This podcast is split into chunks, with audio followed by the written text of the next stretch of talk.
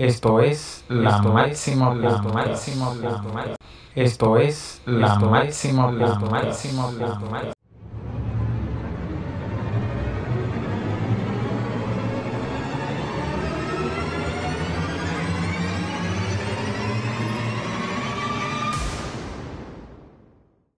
Bienvenidos amigos a un episodio más de tu programa La Máxima Podcast. En el día de hoy vamos a hablar de un tema que casi se practica en todos los lugares del mundo y que es muy habitual uno hacerlo.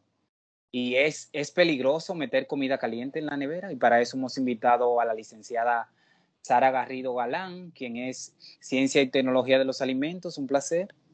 Un placer, Máximo. Muchas gracias por invitarme.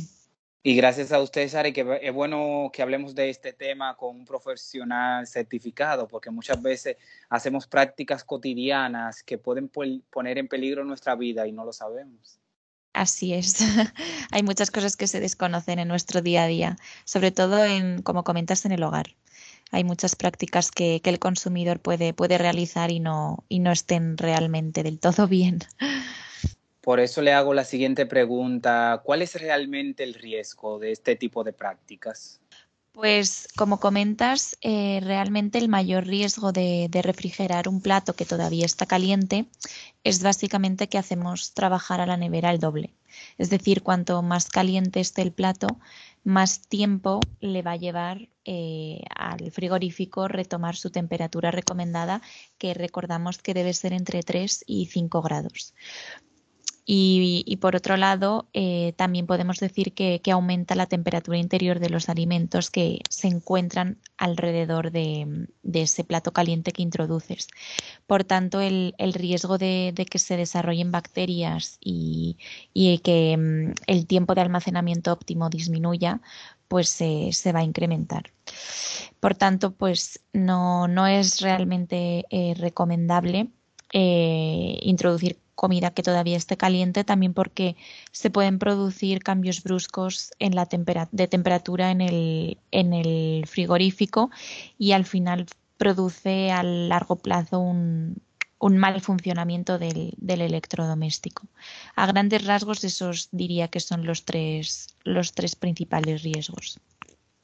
Y que muchas veces también el alimento, cuando uno no lo sabe refrigerar, pierden el sabor por eso le hago la siguiente pregunta. ¿Cuánto tiempo debo dejarlo fuera cuando lo hago? Pues mira, no, no conviene dejar eh, alimentos cocinados a temperatura ambiente por un tiempo mayor de dos horas. Incluso si la temperatura es realmente alta, como puede ser en, épocas de, verano, que, que, puede hacer más de 32 grados, eh, no debería sobrepasar la hora sobre todo por esto, porque hay algunas preparaciones culinarias mm, que, son susceptibles de tener esporas, es decir, que tras la, tras la cocción pueden, pueden germinar y llegar a producir toxinas a temperatura ambiente. Y, mm, el problema es ese, que, como no es perceptible visualmente para el consumidor, pues es, es fácil eh, a la larga que, que alguien pueda cometer este error justamente por eso, porque visualmente no, son perceptibles. Con esto de que las personas muchas veces no tienen tiempo para preparar alimentos diarios y tienen una jornada de trabajo muy pesada, hay personas o familias que tienden a cocinar un día a la semana y preparan los alimentos para guardarlo. Entonces le hago la siguiente pregunta. ¿Todos los alimentos se pueden entrar a la nevera? Sí, como comentas, es un poco el batch cooking que llaman, que, es muy, está bastante de moda el cocinar en un solo día eh, muchos platos para toda la semana. Pues, a ver, realmente eh, cuando tú cocinas, bueno, si haces una preparación, la mayoría de, mm, de platos así, de preparaciones culinarias sí que pueden refrigerarse, pero hablamos, por ejemplo, más de, ciertas verduras um, que pueden em, que no puede ser tan beneficioso eh, las temperaturas frías. Por ejemplo, los tomates, si se conservan durante, durante mucho tiempo en la nevera, al final pierden su sabor y su gusto. O también como en el caso de los plátanos, también si se refrigeran, el frío al final rompe las membranas que, de las células que tiene la piel liberándose una enzima que, reacciona dando, provocando, bueno, dando lugar a sustancias de color marrón casi negro. Entonces hay, hay ciertas frutas que, son, sensibles al frío y no se deberían de, refrigerar a menos de que ya estén maduras. Y mm, otro ejemplo que se me ocurre, por ejemplo, son, por ejemplo, patatas. Em, esto hablo todavía cuando no estén cocinadas. Em, no es beneficioso, por ejemplo, el calor ni tampoco el frío extremo. Entonces, eh, estas, por ejemplo, se tienen que conservar en, despensas, así como, como cebollas. Em, ¿Qué más se me ocurre? Por ejemplo, latas de conserva, eh, una vez que, que, ya estén abiertas, lo típico que abres una lata de sardinas o una lata de maíz y no lo consumes entero, Em, no deberían de refrigerarse, ya que el, aluminio que contiene se va oxidando y bueno, es más bien óxido que contamina los alimentos. Entonces, por eso es mejor que habría que em, pasarlo a un, el contenido a algún tupper de vidrio hermético, un recipiente. Entonces, a tu pregunta del batch cooking, pues realmente si cocinas todo, eh, no, no, habría, no habría problema como tal con refrigerarlo hay más problema con el tiempo en el que, en el que lo dejes refrigerado en la nevera. Está haciendo un té frío o haciendo algo que se come frío y a veces uno anda desesperado porque lo entra y mm. va cada cinco minutos, cada dos minutos, a veces se enfría. Entonces, ¿cómo podemos acelerar el enfriamiento de los alimentos?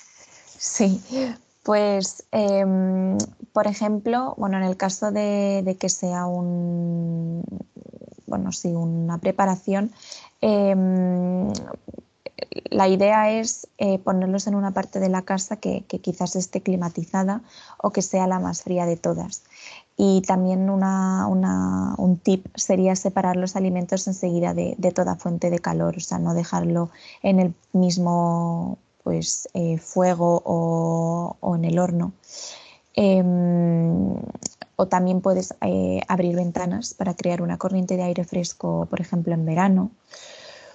Y mm, otra cosa que se me ocurre es a la hora de, refrigerarlos, por ejemplo, es preferible que, la comida se distribuya en, varios recipientes y que sean eh, grandes y profundos para que la superficie de contacto con el aire fresco sea mayor ya que cuanto más pequeña vaya a ser la, porción que refrigeres, más rápido se va a poder enfriar.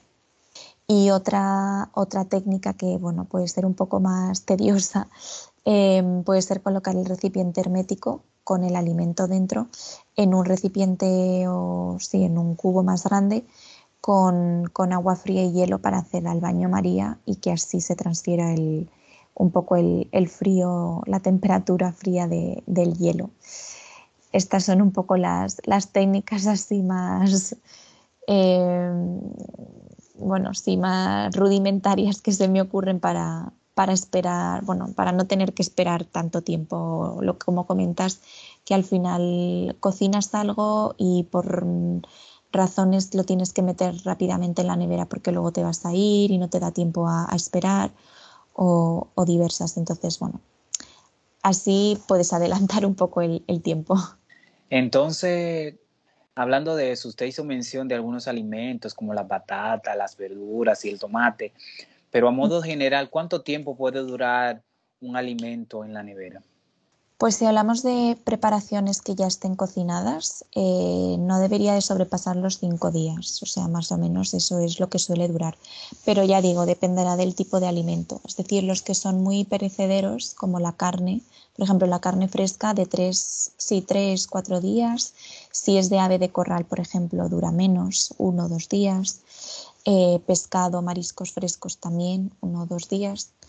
Em, los huevos pueden durar de, de 3 a 5 semanas. Em, los quesos blandos, como el requesón o el, queso tipo crema, pueden durar de 1 a 2 semanas. Y los que son semicurados o curados, esos sí que tienen una vida útil mucho mayor, que puede ser de 1 a 3 meses. Y, ya digo, pues las frutas y verduras, eh, dependiendo de, qué tipo sean, eh, van a durar, pues eso, más o menos eh, cinco, bueno, es que de ahí ya depende de cada, de cada fruta. Pero lo que sí que es importante es em, que se refrigeren sin el envoltorio de plástico, por ejemplo, con el que lo, con el que lo adquieres del supermercado, porque si no em, creamos una humedad y favorece la, aparición de moho y que se, se estropee antes de tiempo. Entonces eso sí que, sí que es realmente importante. Y Sara, como sabemos que muchas veces, por ejemplo, aquí en Latinoamérica y posiblemente en algunos países de África, donde la necesidad sea extrema y el subsistir sea del día a día, de esas personas que no tienen un refrigerador o una nevera para guardar los alimentos, ¿cuál sería la mejor forma adecuada para conservarlo? Depende del, del alimento. Es complicado porque sin, es que si son productos perecederos, ya digo, como he comentado, carne o pescado, em, carne fresca, si no están en temperaturas de refrigeración, es, bastante complicado que se conserve, pero ya digo, si no, em, se me ocurre con placas o bolsas de, de, hielo, pero esto dura realmente poco tiempo. No sé si, si estoy contestando a tu, a tu pregunta. Sí, sí, gracias. ¿Y cuáles serían sus recomendaciones para esas personas que nos escuchan sobre el correcto enfriamiento de los alimentos? Porque muchas veces la gente quiere prolongar eh, que el alimento más le dure porque es bueno o porque le, vive sola. Sí, pues em, la congelación eh, realmente em, bueno, la, manera de colocar los, alimentos en la, nevera. Em, en la parte superior es donde, bueno, es la zona de, temperatura más estable. Entonces el aire caliente tiende a subir mientras que el frío suele bajar. Entonces em, es importante tener en cuenta cuáles son las, las partes eh, más frías del frigorífico, que van a ser aquellas que están más cerca del congelador. Por tanto, productos crudos como carne y pescado sí que deberían eh, colocarse en las estanterías inferiores. También para que, para que se evite el que se produzca goteo y pueda contaminar al resto de, productos. Entonces, productos que ya estén elaborados, como los platos cocinados o quesos o yogures, ellos sí que eh, deberían ir en el estante superior del frigorífico. Em, ¿Qué más? Em, en la puerta, por ejemplo, eh, deberían ir mermeladas, aderezos o bebidas no abiertas, pero no, no como solemos, bueno, tenemos la costumbre de hacer de, poner los huevos, ya que las, las, es cierto que los frigoríficos están diseñados con las hueveras en la puerta de la nevera, pero mm, la mejor manera de, conservarlos serían en, ponerlos en un estante de la, en una de las baldas de la nevera, conservándolo en su propio envase, eh, ya que eh, los huevos necesitan eh, que se conserve en una temperatura uniforme. Y la puerta de la nevera pues no es del todo el lugar más uniforme ya que la abrimos y la cerramos la puerta muchas veces al día.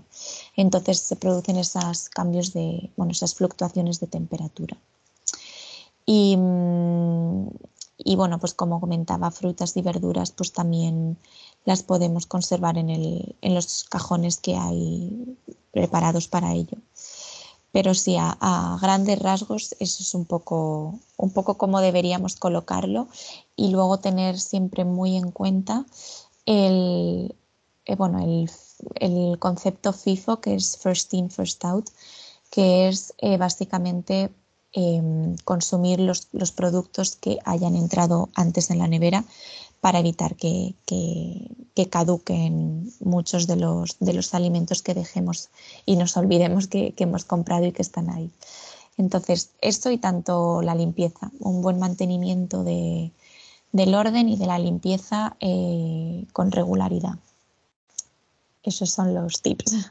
Muchas gracias, Sara, por todas esas recomendaciones y esos tips que vamos a poner en cuenta ahora para preservar y hacer que nuestros alimentos sean más duraderos y conservar el sabor y la calidad y que eso va a repercutir en nuestra economía. Le vamos a pedir que dé sus redes sociales y nos diga dónde labora para que las personas que nos escuchan se mantengan más al tanto de usted. Claro, pues en Instagram eh, mi cuenta es Sara Alimenta, todo junto, o sea, sin, sin dos As. O sea, Sara Alimenta con la A, que sea todo junto. Y luego también en LinkedIn Em, si me buscas Sara Garrido Galán, también hago la misma, la misma eh, divulgación de, de contenido. Muchas gracias, Sara, y hasta otro episodio. No olviden seguirnos en nuestras redes sociales. Gracias a ti, Máximo. Un saludo.